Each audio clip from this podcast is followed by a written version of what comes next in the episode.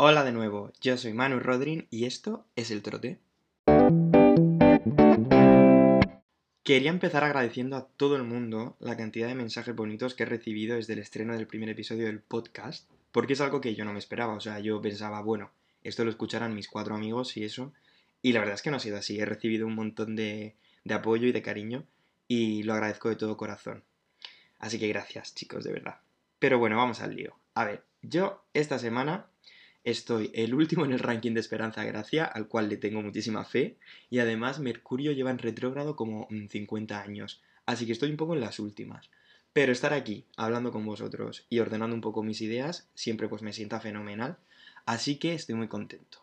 Venga, a ver, yo me considero muchas cosas, pero si alguien me pidiera que me describiese con un puñado de adjetivos, uno de los que se me vendrían a la cabeza fijo sería nostálgico.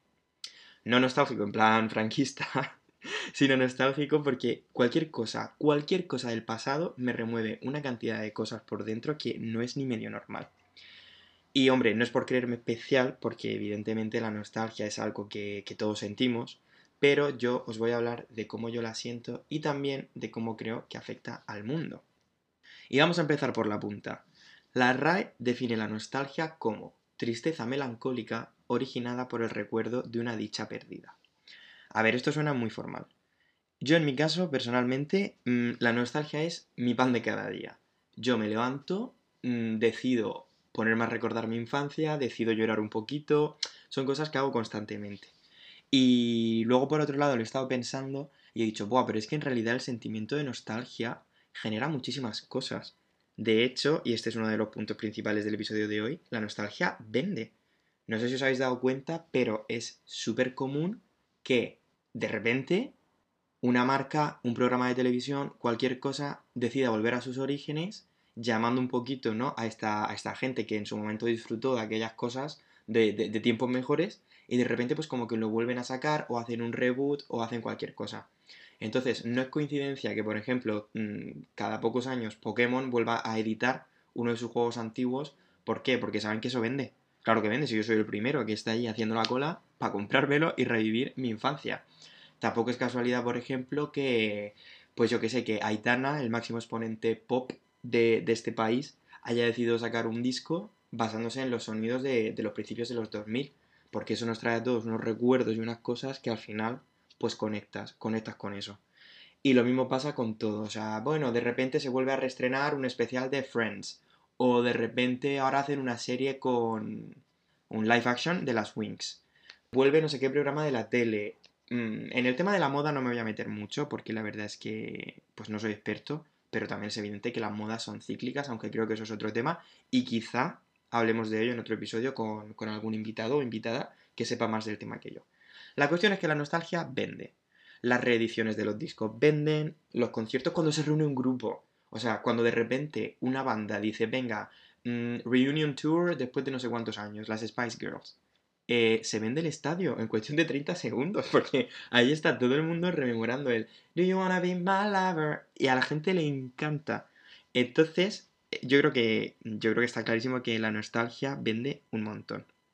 Luego, por otro lado, yo, en mi caso, tengo un pequeño problema, o sea, mi nostalgia yo creo que roza la enfermedad mental, porque yo siento nostalgia hasta de cosas que no han pasado. Yo tengo una playlist en Spotify en la que tengo canciones, así rollo mm, discoteca noventera, y yo obviamente no he ido a ninguna discoteca en los 90, pero a mí me hace recordar a cuando mis padres ponían música y yo era muy pequeño, pero te digo pequeño en plan a lo mejor tres años, ¿sabes? Y entonces yo, pues a mí me ponían esto Buah. Buah, buah, buah. Pongo poquito porque luego si no me van a quitar esto por el copyright. pero, o sea, tengo una playlist entera de hits así que yo no he vivido, pero es que por algún momento yo me siento muy conectado con aquello. Yo creo que ya mm, siento añoranza hasta de cuando estaba en la placenta de mi madre, sinceramente, porque, porque es una cosa que no es normal.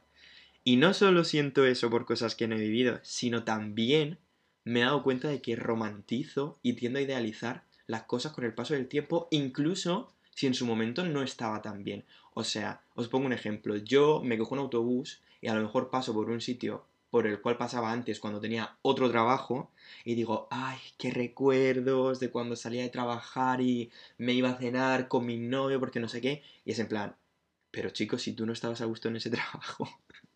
Pero claro, con el paso del tiempo y recordando las pequeñas partes buenas que en ese momento yo sacaba, es como, ay, qué recuerdos, qué nostálgico me pongo. O sea, que, ya os digo que, que conecto muchísimo con ese sentimiento.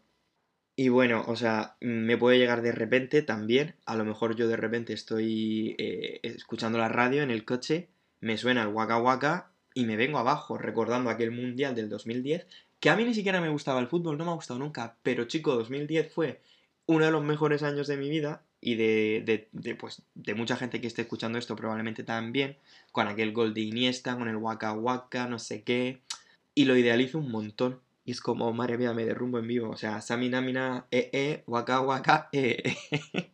Forever. O a lo mejor estoy de fiesta y a mí me pinchan esto. Nadie pasa esta esquina. Es fuerte, es muy fuerte. O sea, yo en este momento me transporto. Me transporto a salir del colegio, a ponerme a ver la tele, a jugar a patito feo en el patio del recreo.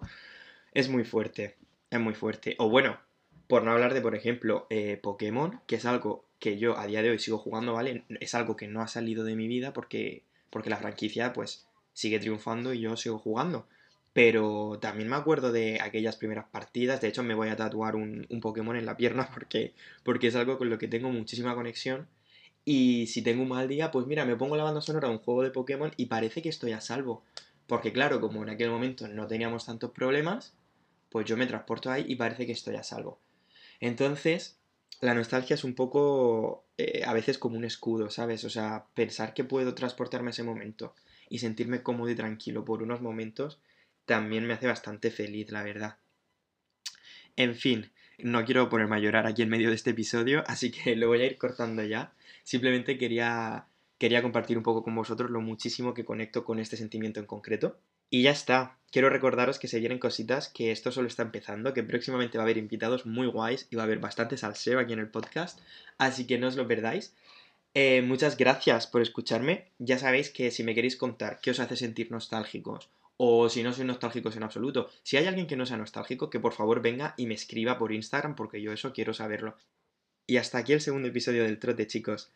Ay, en fin, voy a ponerme un poquito de música antigua y a echar una lloradita porque lo necesito.